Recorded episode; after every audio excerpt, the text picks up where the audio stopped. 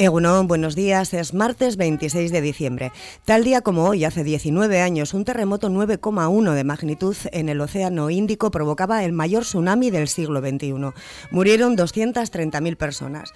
El mundo enmudecía ante una de las catástrofes naturales más brutales de la historia. Destrucción absoluta. Aún así, algunos edificios quedaban en pie y servían de refugio a los supervivientes. Tenían más suerte que los gazatíes. Allí no quedan edificios en pie que sirvan de refugio. Allí los edificios tocados por una bomba israelí, son tumbas que se derrumban sobre sus víctimas. Cerca de 300 civiles pierden la vida tan solo en las últimas horas mientras nosotros celebrábamos la Navidad. Como hemos dicho, es martes 26 de diciembre y aquí comienza Cafetería. Un saludo en nombre de todo el equipo, de Ander Vilariño al control técnico y de quien te habla, Marian Cañivano. Hablaremos hoy en la tertulia ciudadana de la Navidad, de los 12,5 millones de euros que ha dejado la lotería del 22 de diciembre en Vizcaya, de la detención de tres hombres acusados de robar en nueve establecimientos de Portugalete y Santurchi y de la inauguración del último tramo de la calle General Castaños de la Villa Jarrillera. Pero antes, la predicción del tiempo para las próximas horas. Yayone Muñarriz, Euskalmet, Egunon. Caixo Egunon, arrancamos el día con un ambiente frío, con valores por debajo de los 5 eh, grados, incluso en puntos eh, de la costa. Eso sí, desde primeras horas va a lucir el sol y ese sol, como ayer, pues templará algo más eh, el ambiente con máximas que se acercarán a los 14-15 grados cerca de la costa. Por tanto, un día muy similar al de ayer, el de hoy, pero eso sí, una vez que se ponga el sol, de nuevo la temperatura caerá. Y mañana miércoles el viento del sur cobra protagonismo, va a arreciar y eso va a hacer que las temperaturas máximas suban más que hoy. De hecho, se acercarán a los 17 eh, o 18 grados en las máximas en algunas localidades. Por lo demás, eh, cielos prácticamente despejados, con alguna nube alta, sobre todo por la tarde. Así que en general va a ser un día muy similar al de hoy, pero con viento del sur y temperaturas máximas algo más elevadas. Las mínimas también serán más suaves.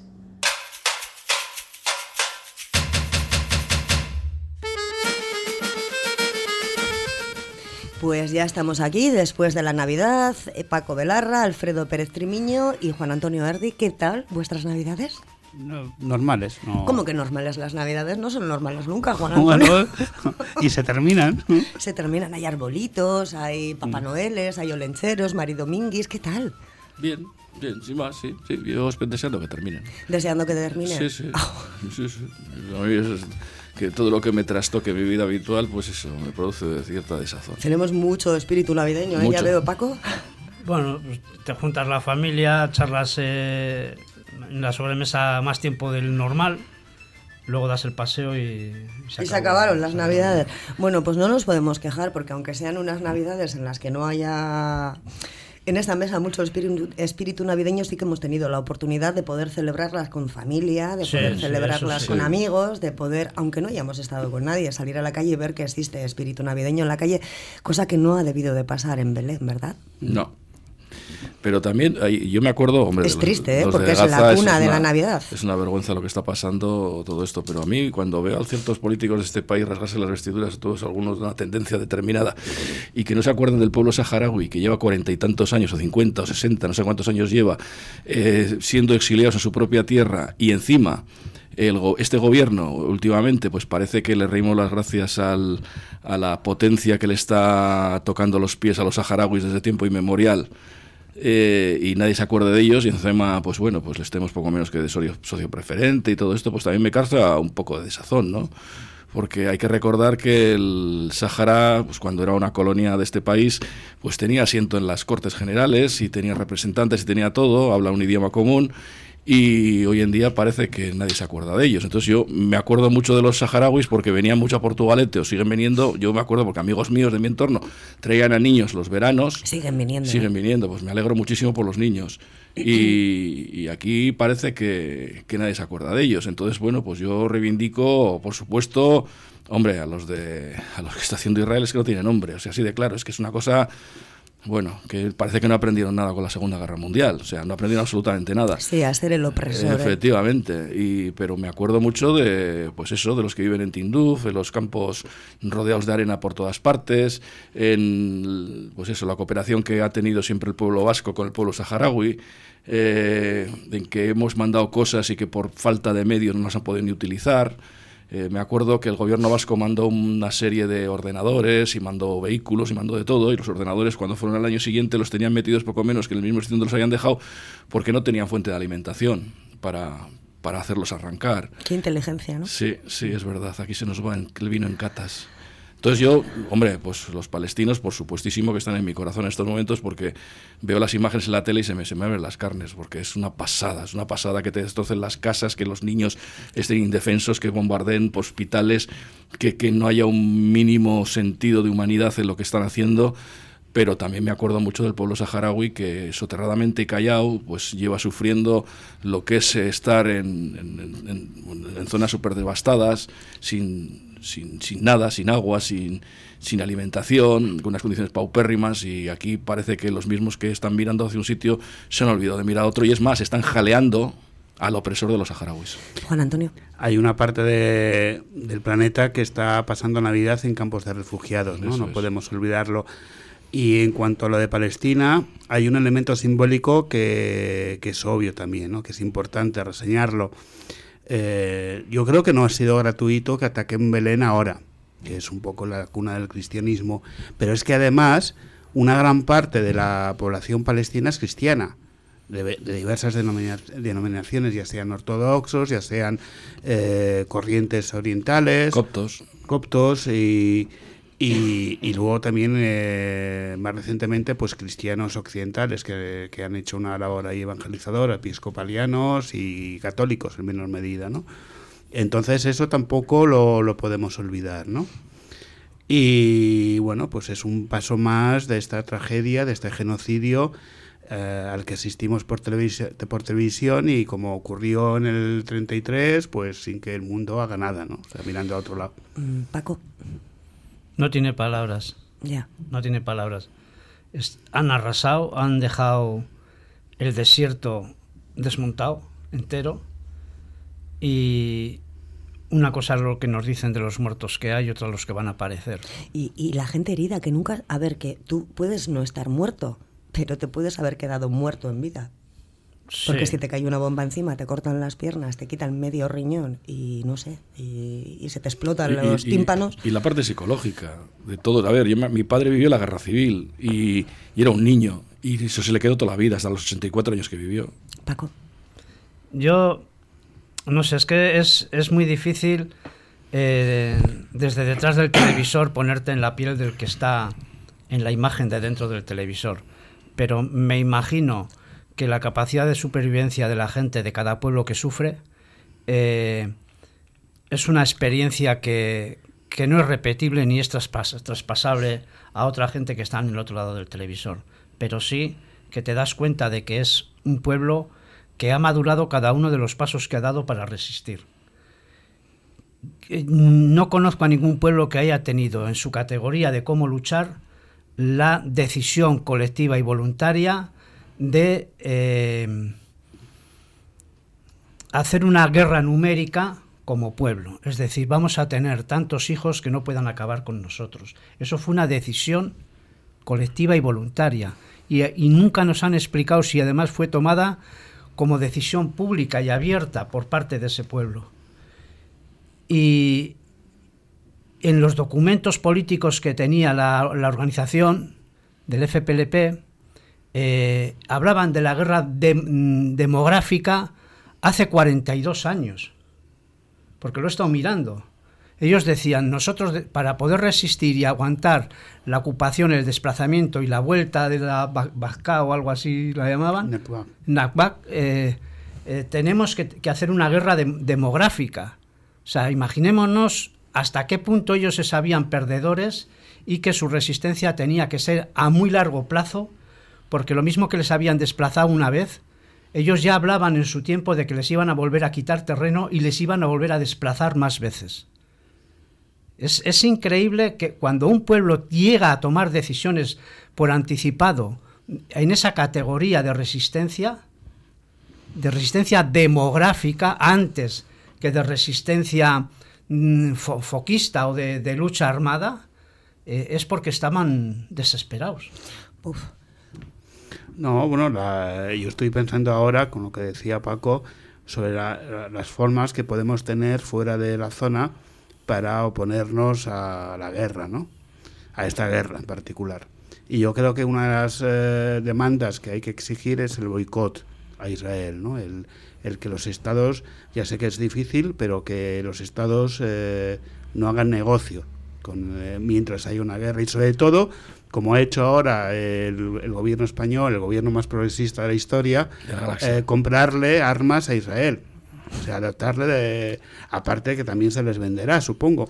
Y eso me parece ya un un acto de hipocresía inasumible, insoportable y bueno, y entonces eh, hay que, yo creo que generar redes de apoyo ¿no? a Palestina, eh, como, la, como lo está viendo en todo el mundo, incluso entre comunidades eh, judías, porque las comunidades judías de fuera de Israel se están oponiendo a la guerra. Y de dentro. Y de dentro, ¿no?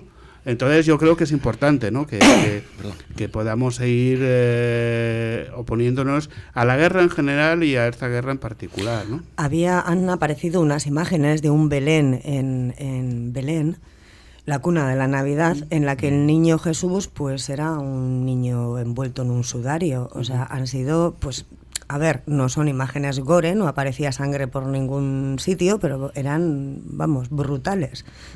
El mundo ha seguido celebrando la Navidad, se siguen vendiendo armas, eh, no sé. Hay una denominación cristiana que son los menonitas, que es una corriente cristiana que es muy pacifista, y tienen en, Israel tienen un centro, una organización que trabaja con los refugiados, ¿no?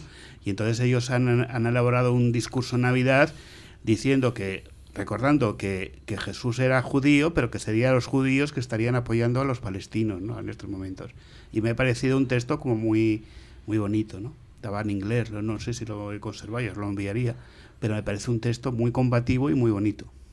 Alfredo. Totalmente de acuerdo, es que sí, no hay nada que decir.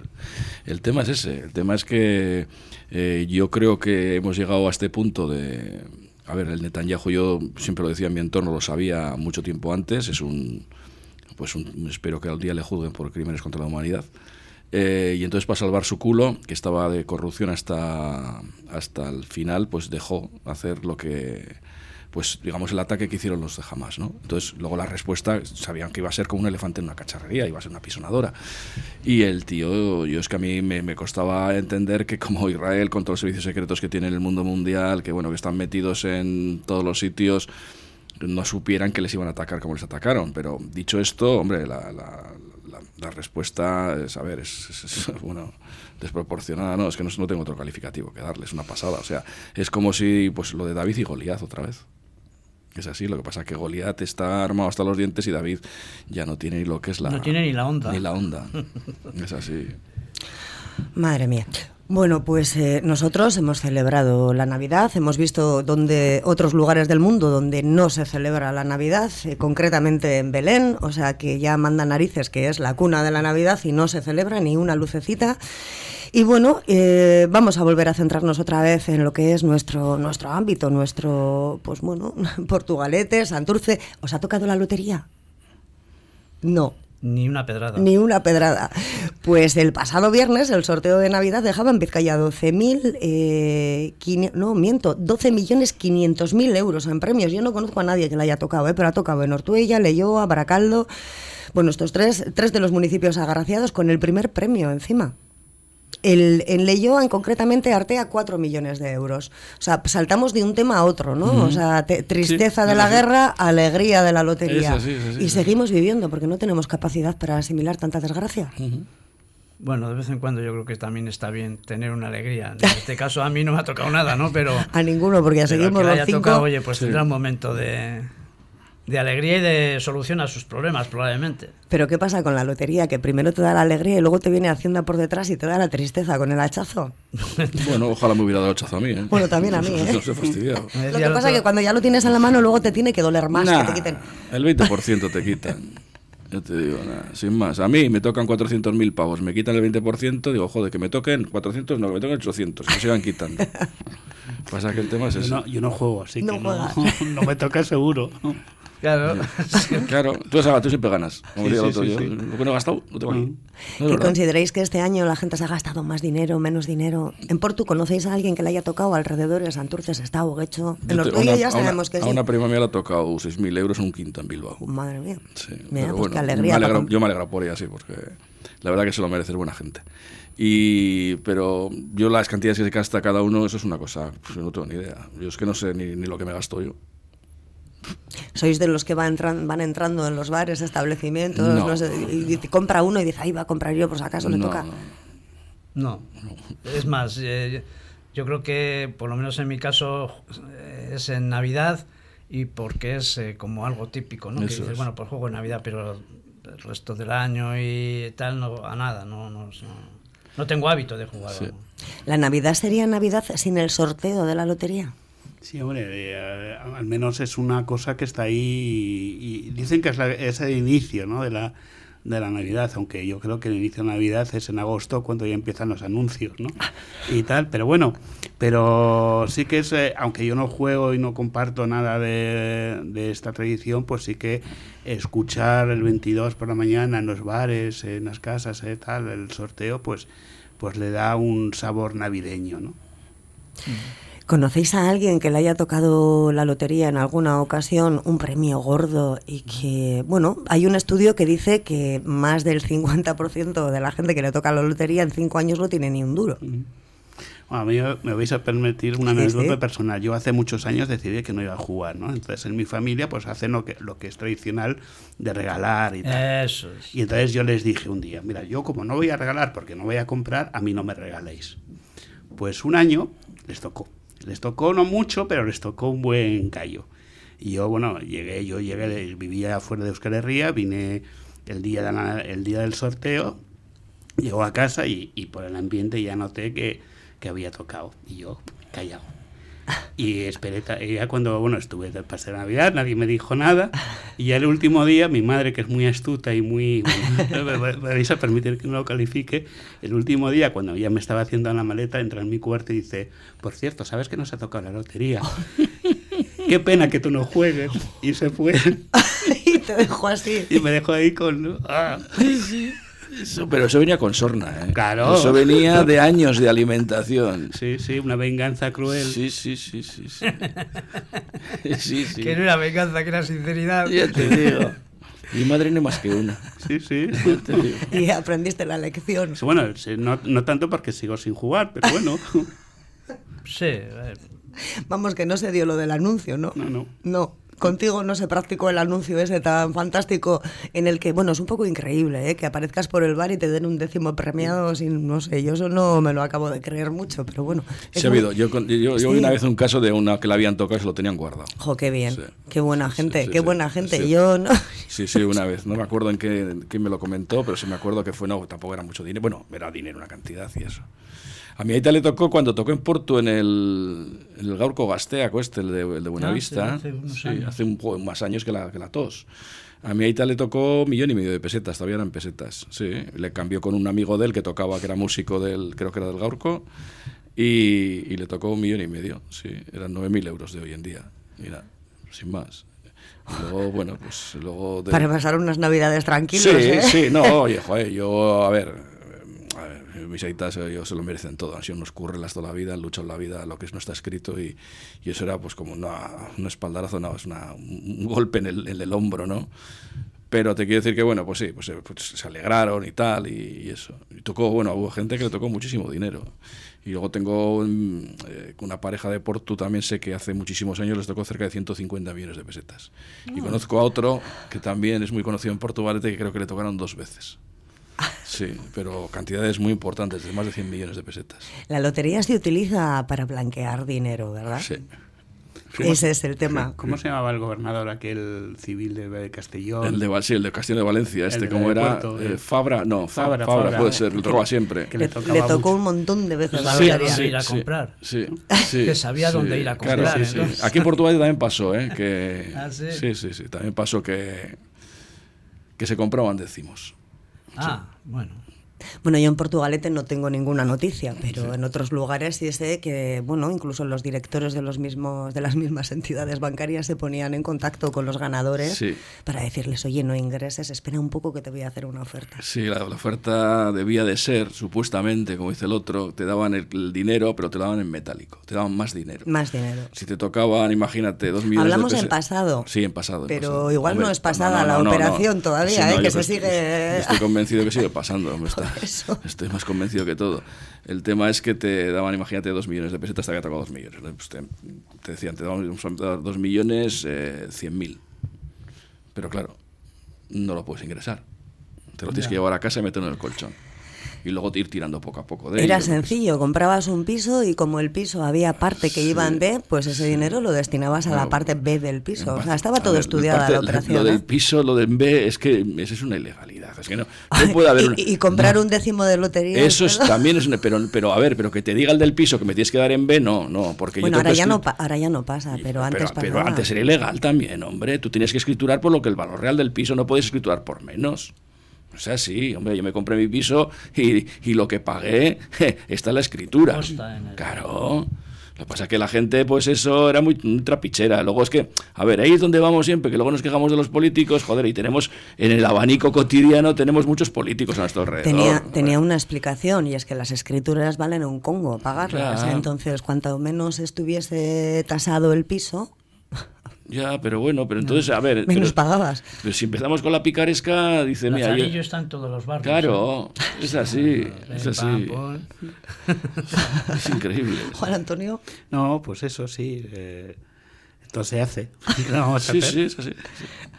Lo que se hace con un décimo de lotería, ¿eh? nos hemos ido hasta escriturar por menos dinero. Luego viene cuando te, te tasaban por mucho más de lo que valía la que de lo que valía la casa, que también es otro capítulo. La plusvalía. Sí, sí, ese es otro capítulo de por lo que nos dimos el porrazo que nos dimos en el 2008. Pues nada, ya os veo que navideños, navideños no estamos mucho, así que vamos a hacer una pequeña pausa y enseguida volvemos. Estudio Francia, arquitectura de interiores, profesionales del interiorismo y gestión de proyectos, reformas integrales de viviendas y locales comerciales. Hacemos realidad tu proyecto, por pequeño que sea.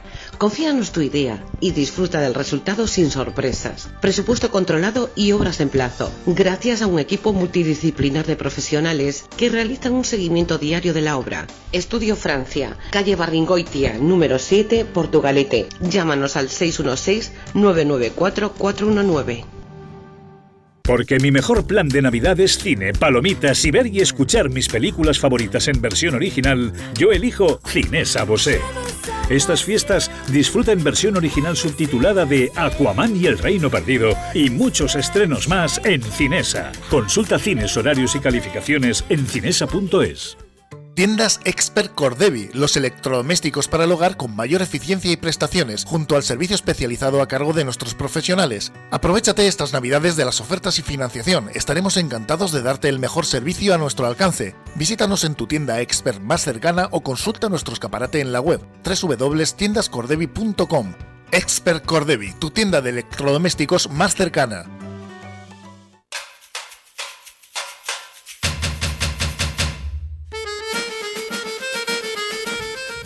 Ya estamos de vuelta y vamos a dejar a un lado no la Navidad, sino estos temas de lotería y de qué alegría que nos ha tocado, porque también eh, han pasado más cosas durante estos días. La Archancha, por ejemplo, ha detenido a tres hombres de entre 28 a 35 años acusados de pertenecer a un grupo eh, de, delincuencial que se dedicaba a robar en comercios de Portugalete y Santurchi han eh, realizado nueve robos durante los últimos meses y la operación todavía no está cerrada, o sea que no se descarta pues que aparezca algún robo más. Viva la Navidad, ho, ho, ho. Sí, bueno, eh, esto es una consecuencia del tipo de sociedad que tenemos, o sea, no deja de ser... No, no, esto no, no lo justifica, evidentemente, ¿no? Pero que tenemos que aprender también a convivir con este, desgraciadamente, con este tipo de noticias, ¿no? Eh, bueno, yo, lo leí también el otro día y parece que es una banda organizada. Entonces, de ahí que cabe la posibilidad de que continúen habiendo detenciones, investigaciones, pero bueno, eh, no se sabe mucho más. Tampoco la Ersencha da más información. De momento parece que están organizados, pero no suelen coger el metro, porque van solamente roban en Portugalete y Santurce. roban en todos los sitios. Ahí es a donde voy. Todavía la investigación está abierta y aparecerá el más. Esto es la punta del iceberg, y digo más. Y, el otro día que estábamos hablando de la tertulia de que la delincuencia había bajado, etcétera, etcétera, mira, pues casualmente. Eh, eh, un conocido mío que trabaja en el gobierno vasco me mandó un WhatsApp eh, que decía que los los intentos de robo hoy en día, para lo de la estadística que hablábamos, os acordáis, el martes de la estadística, es que tal, no sé qué, un, intento de robo en, clave de tentativa, es decir, que no se ha consumado, ahora el gobierno va, bueno, Chaincha, el que manda, dice que es eh, un daño en cerradura. ¿Eh? daño en cerradura un intento de robo. es que no he entendido. Pues muy fácil. Un daño en cerradura. Claro, ya no, es, ya no, es un daño en vivienda, ya no es un ya no es un intento de robo. Ah, como que te caes, oye, y de repente se te ha metido el destornillador en la cerradura. Es así, no, no. El tema es que como no han entrado en tu domicilio, vivienda, bar, negocio, comercio, lo que sea, pues lo que no te han hecho un robo, te han hecho un daño en, la cerradura. y así baja la, estadística. Así la estadística, pues no sube con los estos. Y esto es como que me tengo que morir. Me he quedado así. Pues pues, pues es lo que os digo yo, os he dicho siempre que, las estadísticas son manipulables y, Mira, no conozco a nadie del centro de Portugalete de comercio que no le intentado robar. A nadie. A nadie. A nadie. Panaderías, eh, bares, eh, comercios, tiendas. A nadie. Y eso sería como has dicho, es que miras no, no, si, entran dentro, pues es un robo. no, no, lo de la cerradura. Pues es eh, un daños en daños en. En la cerradura. Claro, ya no es un robo. Ah, Paco. Pues así se manipula una estadística. Claro, hay, 25.000 daños en cerradura y no hay 25.000 intentos de, de robo. De robo. Pero de todas maneras, por, por comparativa, si todos los años a final de, año, en, el mes de diciembre, se detienen a, eh, no sé, 26, 100, 200 personas que hacen robos con violencia, eh, un robo de carteras en una tienda, diferentes eh, modalidades de robo, y son detenidos.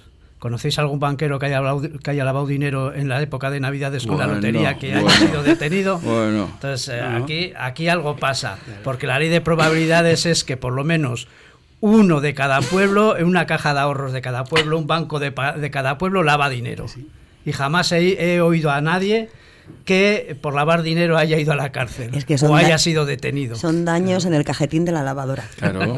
¿Cómo, cómo era aquel chiste que se solía hacer, no?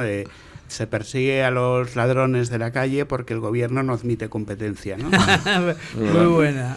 Sí. De todas maneras, eh, lo de las cajas de ahorros a mí es una cosa que me tiene flipado, ¿no? Porque, o sea, ¿Pero cajas de ahorros? Sí, bueno, pero es que el consejo directivo de las cajas de ahorros son todos políticos. Porque te iba a decir que ya como cajas de ahorros parece como que eran las antiguas, ¿no? Ahora son bancos en toda regla. No, no, no, son, son bancos en toda regla, pero te dices, joder, pues ha salido de aquí, ahora es esto, miembro del consejo del no sé qué, de, esto, del otro. Dices, oh, pero si usted sabía, tenía tres neuronas más que un caballo para no cagarse en un desfile. O sea, ¿qué, hace ahí? No sé. Sí, sí, no es así, es así. Es que yo soy muy coloquial, nos reímos mucho, pero, pero hay cosas que realmente te llaman la atención. O sea, te llaman la atención. Hombre, yo he visto cargos políticos en este país que no están muy lejos de nosotros, que sé la trayectoria de ellos y me maravilla dónde han llegado. O sea, me maravillo. Pero eso son porque las puertas eran giratorias. No, no, ni giratorias ni potorros, no, hombre, que no, que no. Que ahí lo que dijo una vez un expresidente del Congreso, que la mejor manera de medrar en política es haciéndole la, la, pelota al que hace las listas. Es así, hombre. Es así, sin más ni menos. y te lo decía, y te lo decía claramente después de que él había sido ministro de Defensa y presidente del gobierno. Tócate los pies. Decía, no, la mejor manera, de cuando ya estaba retirado te lo decía esto. Era el señor Bono. Y digo, tócate los pies. Y lo dice y no se pone ni colorado. Y luego, fijaros, a ver si las mujeres o los hijos y las hijas de, los políticos está alguno en el paro. ¿Y dónde están? No, no, no, es que es así. Es que a ver, si hay que hablar un día calzón quitado, vamos a hablar calzón quitado. O sea, a ver, yo tengo dos en casa que están en el paro. A ver, ¿dónde están el resto? ¿Dónde están? A ver, el hijo de fulanito, el de menganito, el de zutanito, el de no sé qué. A ver dónde están trabajando. Pues Bueno, el que no está de director del puerto autónomo, está en el Carquidecha, como hemos comentado antes de empezar la tertulia, el otro que está no sé dónde, el otro está no sé... Hombre, hombre, por favor. Este argentino Milei que iba a luchar contra las castas, lo primero que ha hecho es nombrar a su hermana Claro. un cargo público. Claro. Pero porque su hermana será un cerebro, Hombre, claro. sin ¿Qué descubrir, cosas por tienes? Dios. ¿Qué cosas tienes? Sí, sí, como el de Einstein, pero mujer y hermana Sí. de este señor. Es así, es Paco. así, que no. No sé, el, el, el Milei ese león que le llaman... Ese es un fenómeno. A, a mí me tiene impresionado el, el hombre. Es ese, cómo es capaz de engañar o cómo, es, cómo han sido capaces de auparle hasta un punto en el que eh, prácticamente... eh, como era, vamos a luchar contra la casta y ya pasaba todo para la casta. O sea que Pero a ver, pero es que Argentina es un estado fallido. es un estado Estado fallido. fallido. Es un estado que está lleno, con perdón, de italianos que hablan castellano. Y entonces hay un condicionante. mucho vasco. Mucho vasco también, pero bueno, los vascos ya se han diluido. ¿eh? Ya, eh, ya desde que toman mate, ya, ya esto ya no es lo que era. El mate está lavado. Efectivamente, efectivamente. Y entonces estaban entre lo malo y lo peor. Y han elegido, pues, pues, al fenómeno este, que es un fenómeno, es un personaje de cómic. O sea, así de claro, yo le veo y, me quedo pegado con las patillas. Los, la- fijaros eh, cómo posa para los selfies.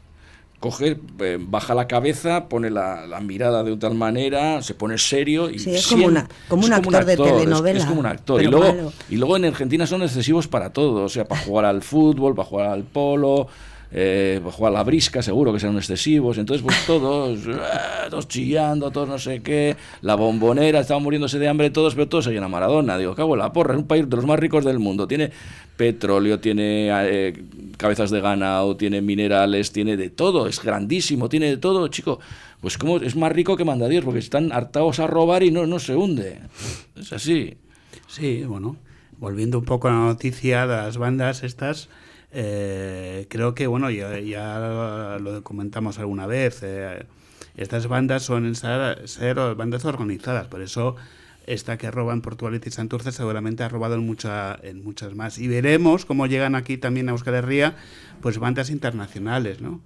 Yo me he acordado... No, ya, ya, ya está, ya están, hace sí. muchos años. Yo me he acordado una vez de eh, cuando estaba de intérprete en el sistema judicial que traduje a una chica. Muchos de estos eh, grupos, cuando roban en casa, los que se roban en casa sa- suelen utilizar menores, porque tiene otra calificación penal, ¿no?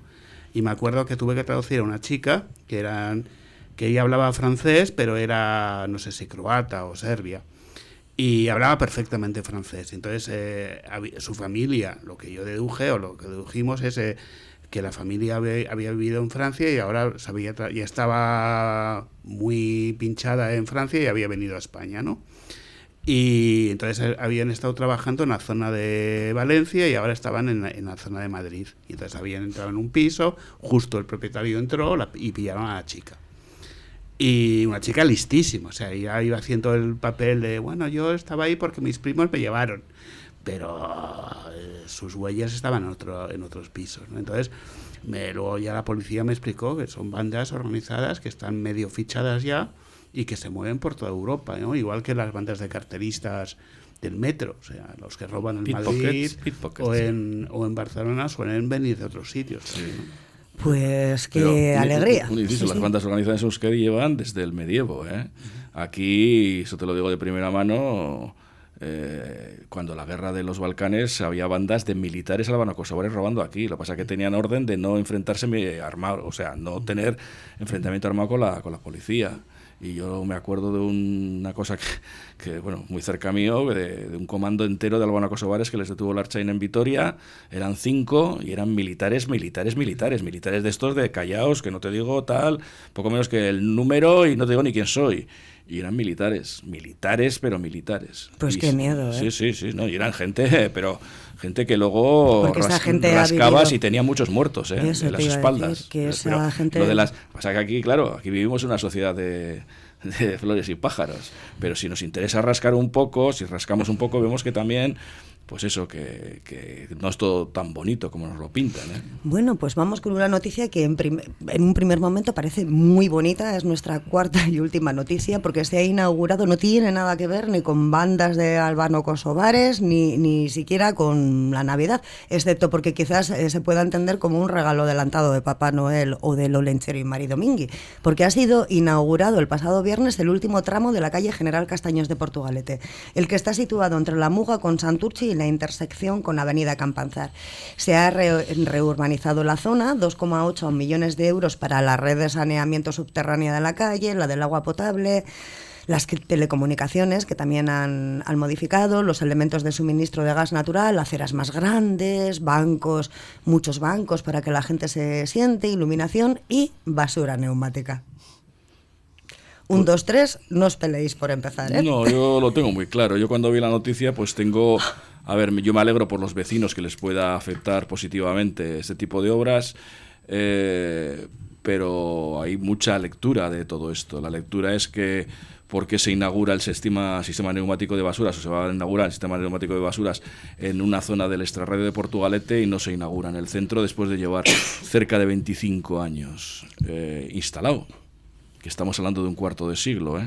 que algunos de los que salen en la foto que ha aparecido en los medios de comunicación ya estaban en el consistorio. Punto uno. Punto dos. Eh, lo de la amplitud de las aceras, ¿qué, qué, qué, ¿por qué ha sido?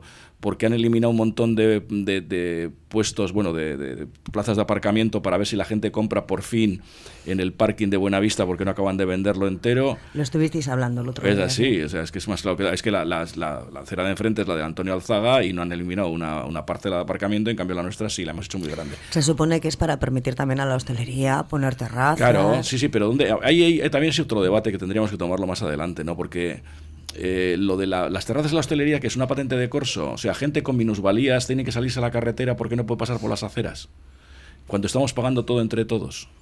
O sea, es que, a ver, a mí me parece muy bien que la gente tiene derecho a ganarse la vida y a, y a tener los negocios los más lucrativos posibles, ¿no? Pero no a cuenta del área público. Es que el tema es ese. Y yo lo que veo es que ha sido un cúmulo de intereses. Y luego otra cosa, claro, el Partido Socialista Obrero Español, el que manda en el ayuntamiento, pues donde tiene el caladero de votos es en, en la zona de Buenavista y todo esto. Entonces, pues bueno, pues igual es que en la zona del centro estamos más castigados porque igual no votamos tanto al sur. Suele ser al revés, ¿eh? Las zonas del centro suelen ser las mejor cuidadas y las de la extrarradio suelen ser las peores. En este caso no, en este caso además se ve claramente, sobre todo en tema festivo, este año ha sido verdaderamente muy llamativo cómo cortaron las calles del primer momento de las fiestas de Portugalete cuando a las 10 de la noche, a 11 de la noche no había nadie en las terrazas. O como te cortan las calles en todo lo que es el centro con la Virgen de la Guía, que siempre ha sido una fiesta de Coscojales, nunca ha sido del centro. Paco. No sé, yo el, hay una cosa que es eh, sorprendente. Hay una zona que es eh, en, en, el ojillo que llevan hechos eh, los depósitos,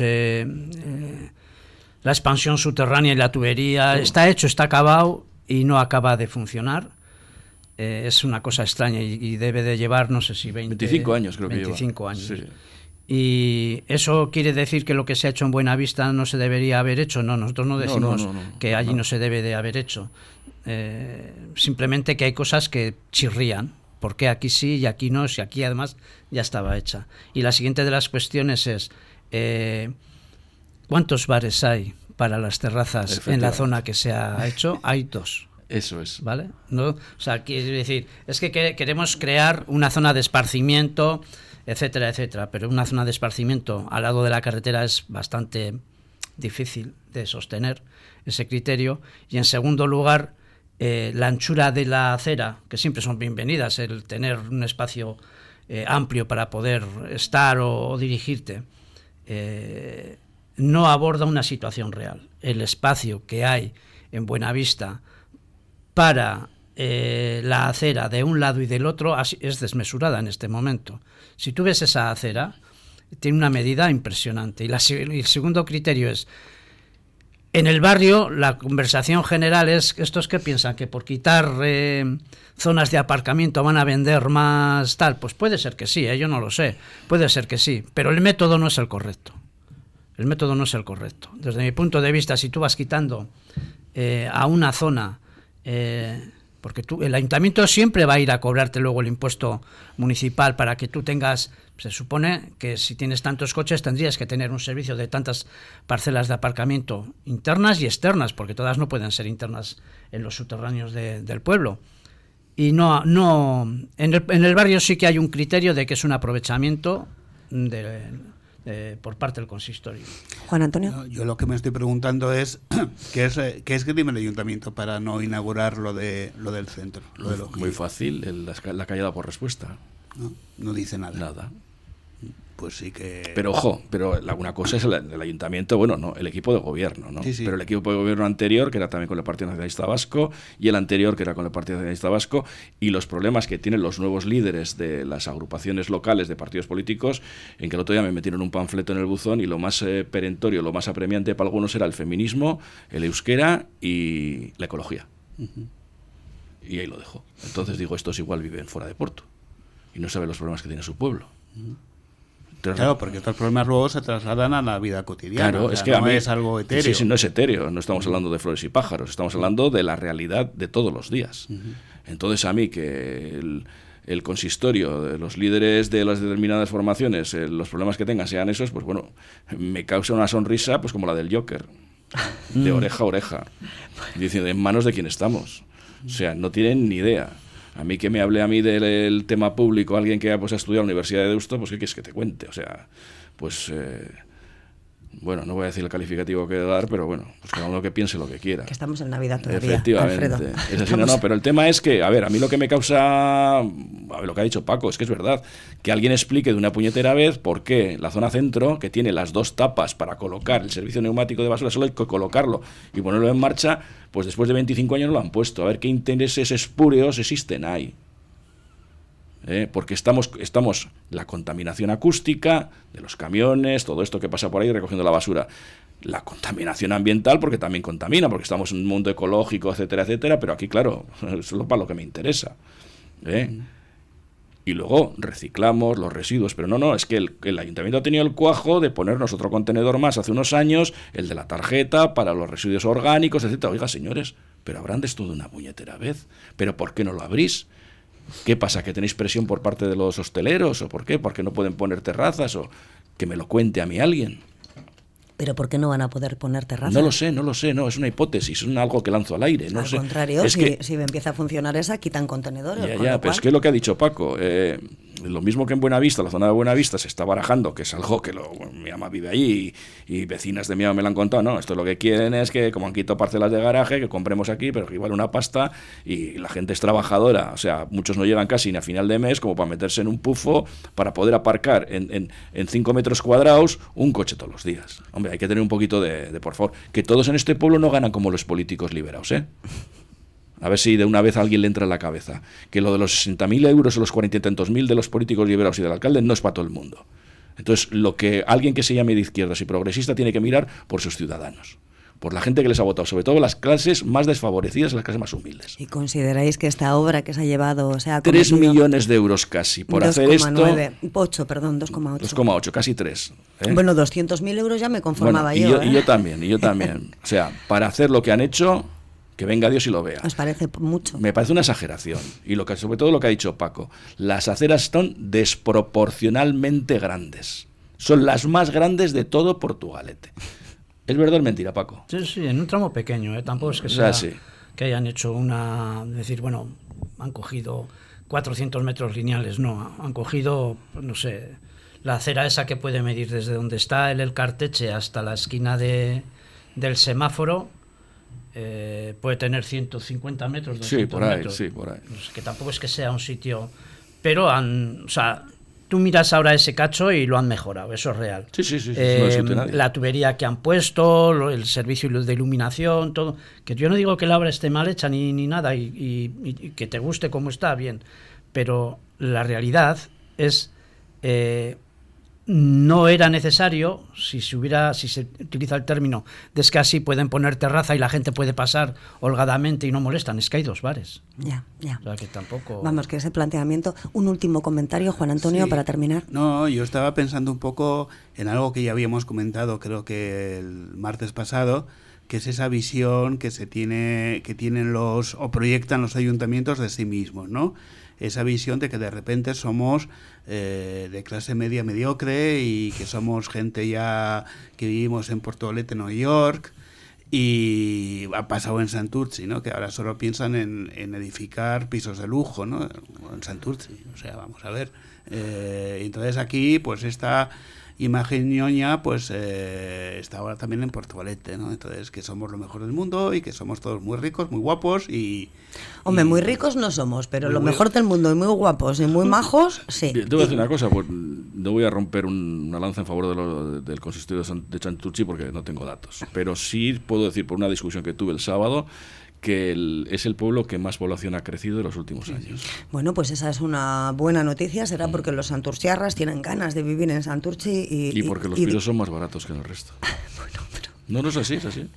Pues nos vamos a quedar con esta idea porque se nos ha acabado el tiempo. Paco Belarra, Alfredo Pérez Trimiño y Juan Antonio Erdi.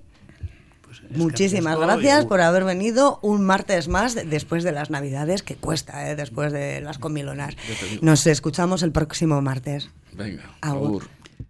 Copidenda, papelería, impresiones digitales en blanco y negro y a color, reproducción de planos y cartelería, encuadernaciones. Copidenda, en Portugalete a tu servicio, en María Díaz de Aro 9 y en calle Araba 11 Bajo. Videsmar en Portugalete, además de ser un centro terapéutico de psicología y logopedia, concertado con la Diputación Foral de Vizcaya, dispone de espacios para actividades a lo largo de todo el año yoga y relajación, mindfulness, pintura creativa, autoestima y collage, postura, manualidades, reciclaje, bisutería o talleres para la mejora de la capacidad de comunicación social o la escuela para padres con niños o adolescentes, donde cada mes se tratan temas relacionados con su educación. Videsmar es un centro multidisciplinar que mejorará tu vida y la de los tuyos. Están en Valentín de Barriochoa número 2 bajo en Portugalete o en videsmar.com. Videsmar, terapia global. El pasado mes de marzo, un perro atacaba a la salida del colegio a un niño de nueve años en el Parque de la Florida de Portugalete. Ante el horror de la escena, una mujer no se lo pensaba dos veces antes de echar a correr para intentar distraer y conseguir que soltase al pequeño. Y lo conseguía a cambio de convertirse ella en la presa. Vicky Bustillo Casares es su nombre y hace unos días le daban la noticia de que sería una de las doce medallas al mérito de emergencias y protección civil que concede el gobierno vasco este año. Y hoy contamos con Vicky en los estudios de Portu Radio. Egunon, Vicky. Egunon. Es que recasco por venir, ¿eh? Nada, vosotros por invitarme. Estás muy solicitada a una de las 12 medallas. bueno, la verdad es que con mucha emoción. Sí, ¿verdad? ¿Cómo has recibido la noticia? Pues la verdad es que con mucha sorpresa y con mucha emoción. Mucha emoción. Es, es volver a recordar un poco todo lo que pasó, Vicky. Pues sí, sí, la verdad es que es un poco volver a revivir un poco aquello. Bueno, la primera de las preguntas, te hemos felicitado por esta medalla, pero ¿cómo te sientes? ¿Qué tal estás? Por un lado, pues vuelvo a repetir que muy emocionada por recibir la medalla, pero por otro lado, pues un poco con sentimientos encontrados, que el motivo sea una cosa tan difícil como ocurrió ese día. Entonces, te cuesta un poco, pero bueno, y abrumada por los, las muestras de cariño de la gente, porque la verdad es que... Hombre, son necesarias, ¿eh? eh me, han emocionado muchísimo. Sí, se te nota emocionada ahora. Recordar es difícil, Vicky. Sí, sí, sí, no nos vamos a engañar. Intentas eh, seguir tu vida día a día, pero claro, pues la vida te pone pues las cosas ahí y tienes que tirar hacia adelante pero en su momento tú no te lo pensaste, te echaste a correr, de hecho fuiste la primera persona, como quien dice, que reaccionó, el perro se abana... A ver, son momentos en los que em, tú, cuando em, viniste aquí a por tu radio, estuviste en estos estudios, se te veía muy entera, ahora no se te ve tan entera como antes, Vicky. A ver, a toro pasado, cuando piensas las cosas em, y las analizas, te das cuenta de lo que podía haber ocurrido, que podía haber sido más grave, pero no por mí, sino porque eres más consciente todavía que podía haber causado muchísimos más daños. ¿Hacer? Pues lo volverías a hacer. Sí, estoy convencida que lo volvería a hacer. Yo también. Porque es un acto, a ver, no, no, no en sí el acto, es el miedo que te empuja a ello. Pero sigues pensando que cualquiera lo hubiese hecho. Yo, mira, lo pienso con frialdad. Allí era un parque lleno de padres y de niños, porque hay que decir que estaba lleno ese día. Pues lo que tú haces, la, la naturaleza lo que te hace es ir a proteger a tus hijos. Entonces lo normal es que la gente agarrase a sus hijos y saliese o entrase en pánico, porque la verdad es que fue una situación muy, muy difícil. Y bueno, pues mira, si no fui yo, pues de la misma manera que fue eh, tres personas más detrás para después ayudarme a mí y, todo, pues creo que sí que alguien más hubiese ido. O sea, estoy convencida, de verdad, o quiero convencerme de eso porque bueno, dos de esas personas son amigas mías. Y que también hay que decir que también las mordió el perro. sí. y, es difícil, es difícil. Pero bueno, que el caso es que eh, con el tiempo, a todo lo pasado, eres más consciente de lo que podía haber pasado y lo vives con un poco más de miedo, pero bueno, mm, sigo estando entera, ¿eh? Lo que pasa es que tomas conciencia real, además que esto es casi un año ya pasado, y es, es, es difícil pensar en ese momento. Síndrome de estrés postraumático, podemos estar hablando. Mm, mira, eh, esto me cuesta hablarlo un poco. ¿no? Bueno, pues no, lo hablamos si no mm, quieres. ¿eh? No, eh, porque la gente también tiene que ser realista o conocer la situación. Yo tengo perro, voy a seguir teniendo perros toda la vida, pero a mí me ha hecho mirar, me ha hecho ver a los perros de, de otra manera, incluso a mi propio perro de otra manera. Y ya pues no vamos a hablar de la raza de este perro en concreto, porque a mí me ha hecho, a mi hija lo ha hecho, porque mi hija fue testigo de, todo eso también, tenerle respeto o miedo por decirlo de alguna manera. al final, ¿verdad? Aunque no querías al principio, sí. Claro, no, no, me niego a tener miedo a un perro o a los demás perros que no me han hecho nada. Pero sí que es cierto que es un poco complejo que yo vaya con mi perro por la calle y le pidas a alguien, por favor, ata tu perro porque me da un poco de cosa. Y te dicen, ay, si tú tienes perro, ya, ya sé que tengo perro. Ya, pero igual no sabe la historia. Que claro, yo tampoco es algo lo que te paras a hablar o a explicarte, pero es difícil, ¿eh? Pero que se pasa y que estamos trabajando en ello para poder... Os están ayudando, supongo. Eh, sí, bueno, no hemos contratado un psicólogo y pues para poder ayudarnos. pues serían las instituciones ¿eh? las que deberían de ayudaros y, y, ponerse en contacto con vosotros, que vosotros, tú en concreto, has salvado a un niño, entonces la sociedad te debe algo y las instituciones te deben algo, mm. tanto a ti como a tu hija, que también fue testigo, Vicky. La, la sociedad, lo que tenemos que trabajar es que en, en, este caso en concreto es que los animales no caigan en, manos, equivocadas. Sí, efectivamente, efectivamente. Bueno, coincidiendo con la celebración el próximo 11 de febrero del Día Europeo del 112, vas a ser una de las 12 medallas de Euskadi, Vicky. Una de las 12 medallas, que sé que es duro, pero realmente las medallas no se conceden a personas que hayan pasado o hayan tenido una vida fácil. Ya. ¿Eh? se conceden por cosas que, habéis hecho que son de héroes y heroínas. Y tú eres una heroína, jarrillera, quieras o no quieras. Yo lo siento, lo siento por ti, pero es así, Vicky. Bueno, ya te he explicado que no me siento una heroína. Siento que he, aportado o hecho algo mm, y de verdad que lo que a mí más me llena es saber que el nene está bien, y a mí esa, es, esa, sí que es una medalla. Sí, me comentaste antes que soléis veros y que tú quieres que sigan con su normalidad, de la misma manera que tú querías volver a vuestra normalidad, ¿no? De hecho, creo que es necesario mm, un poco para poder recuperarnos, que no hay que hacer, o sea, nos vemos prácticamente todos los días, pues nos saludamos y tal, pero creo que es necesario para todos, un poco cuando quieres recuperarte y entrar en tu normalidad de algo, un hecho tan traumático, porque hay que decir que es muy traumático, intentar pues mm, avanzar sin meter más elementos, ¿sabes? Sí. Porque es difícil. Sí, volver a la normalidad de la vida cotidiana, ¿no? De ambas familias, aunque sabéis que estáis unidas de por vida, o sea, porque vamos. y de verdad que tiene una familia que es fenomenal. Bueno, y a los jarrilleros y jarrilleras nos dejas estar orgullosos de nuestra heroína. bueno. bueno, vamos a decir que las otras dos personas, tu amiga y el otro señor, también son héroes, ¿eh? Pues eso, ahí quería llegar yo. Por eso. Que esto al final es un poco, un poco de todos. ¿Vale? Sí, pero tú fuiste la primera. Bueno, pues fui la primera pues porque reaccioné la primera. Y no hay más vuelta de hoja en ese aspecto, pero creo que es un poco de todos los que estábamos ahí, porque al final fue un... empecé yo y bueno, pues ya seguimos todos. Bueno, sí, pero fue un trabajo en cadena y, e inconsciente, porque si no, no sabemos lo que podía haber llegado a pasar. Hay que recordar que este perro pertenecía al famoso pincharruedas que hace nada, pues bueno, bueno.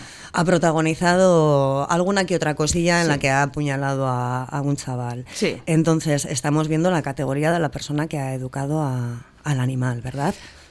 Claro, ¿Sabes lo que ha pasado con el perro finalmente? Bueno, sí lo sé, pero no lo vamos a decir. Prefiero no, prefiero no ahondar en ello. Más que nada porque no creo que es necesario calentar a nadie ni nada ni nada. Creo que la justicia tiene que hacer su trabajo y confío de verdad plenamente que lo va a hacer muy bien y que lo tiene que hacer muy bien. Que para eso vivimos en un estado democrático y con justicia que tiene que ser justa. Pues te voy a decir una cosa, eh, serán momentos en los que recordar... Mm, supone mucho dolor, son imágenes muy dantescas, imágenes que se te quedan grabadas en la, supongo que para muchos años. También eh, entra en juego que cuando te, bueno, todo lo que lleva el síndrome de estrés postraumático, pero te veo guapa de narices, o sea, guapa, guapa, recuperada frente a la otra vez que viniste a la entrevista que estabas, que decías, ay, mira, tengo... Bueno, es que además en la otra entrevista... Venías por inercia, venías volando por lo sucedido. Y hay algo que, pues, que no sabéis, que yo estaba de baja en ese momento también, no de baja porque me había mordido el perro, sino porque hacía cuatro meses me había dado una parálisis. Vaya. Entonces, o sea, te había dado hace cuatro meses una, parálisis, y sales volando para salvar a un eh, niño. Sí, pero bueno, no, eso no es el hecho. El hecho es que, me has dicho, ay, te veo mucho mejor y tal. Pues sí, me ves mejor porque físicamente estoy mejor y ya estoy recuperada. En ese momento ya eh, estaba bien. Sí, sí, sí. Mm, seguía de baja porque tenía que me tenía que hacer terminar de hacer pruebas, pero ahora sí que puedo decir que estoy bien y que estoy mejor y recuperada a tope de todo. La estoy viendo sonreír, o sea que eso es genial. Y supongo que el día 11 de febrero no es que vayas a sonreír, es que igual una carcajada nos llega hasta aquí, ¿no? Cuando vayas a recoger la medalla. Febrero, eh, va a ser un día muy emocionante, pero mucho, y que voy a tener un poco de pena porque me gustaría estar acompañada, además estamos en fechas muy complejas, que son las Navidades, y que nos gusta, a los seres queridos que nos gustaría estuviesen aquí. Y ese día pues lo voy a echar en falta pero me voy a sentir muy arropada, primero por mi familia, por mis hijos, y luego por toda la gente que me está demostrando todo su cariño. Hombre, nosotros te estamos tejiendo aquí en Porto Radio una manta para arroparte también. Cuando pues lo agradezco de corazón, porque es importante también sentirte arropada. Aunque tú le quieres dar, quitar importancia, yo en el fondo, luego trabajando con, con la psicóloga, eh, te das cuenta que es necesario. Em, un poco ese arrope que, te, que tú también te sientes porque pase, pase miedo. Claro, hombre, es que pasamos miedo todos. Yo cuando lo estabas contando en la entrevista se me ponían los pelos de punta. Además, recuerdo que fue Joseba y me dijo, Marian, qué entrevista más dura, por Dios. O sea, una entrevista muy dura. Pero bueno, Vicky, eh, ha pasado tiempo, vas a recibir una de las 12 medallas que da el gobierno vasco al eh, coincidiendo con ese 11 de febrero, el Día Europeo del 112, y eres nuestra heroína, jarrillera. Así que, mm, tal y como dice tu psicóloga, si está bien que digas, no, cualquiera lo hubiese hecho, pero no, cualquiera no lo hubiese hecho, lo hiciste tú. Y hay que reconocértelo. Y te lo tienes que reconocer tú la primera, Vicky. Gracias. Y creértelo tú la primera.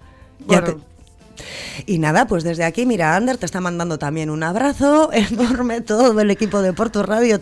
estamos súper agradecidos contigo y ahora cuando, cuando cortemos, yo te voy a dar un abrazo muy grande. Gracias. Nos vemos, Vicky, es que recasco por haber venido. Y nada, y un abrazo enorme de todos los oyentes de Porto Radio. Igualmente. time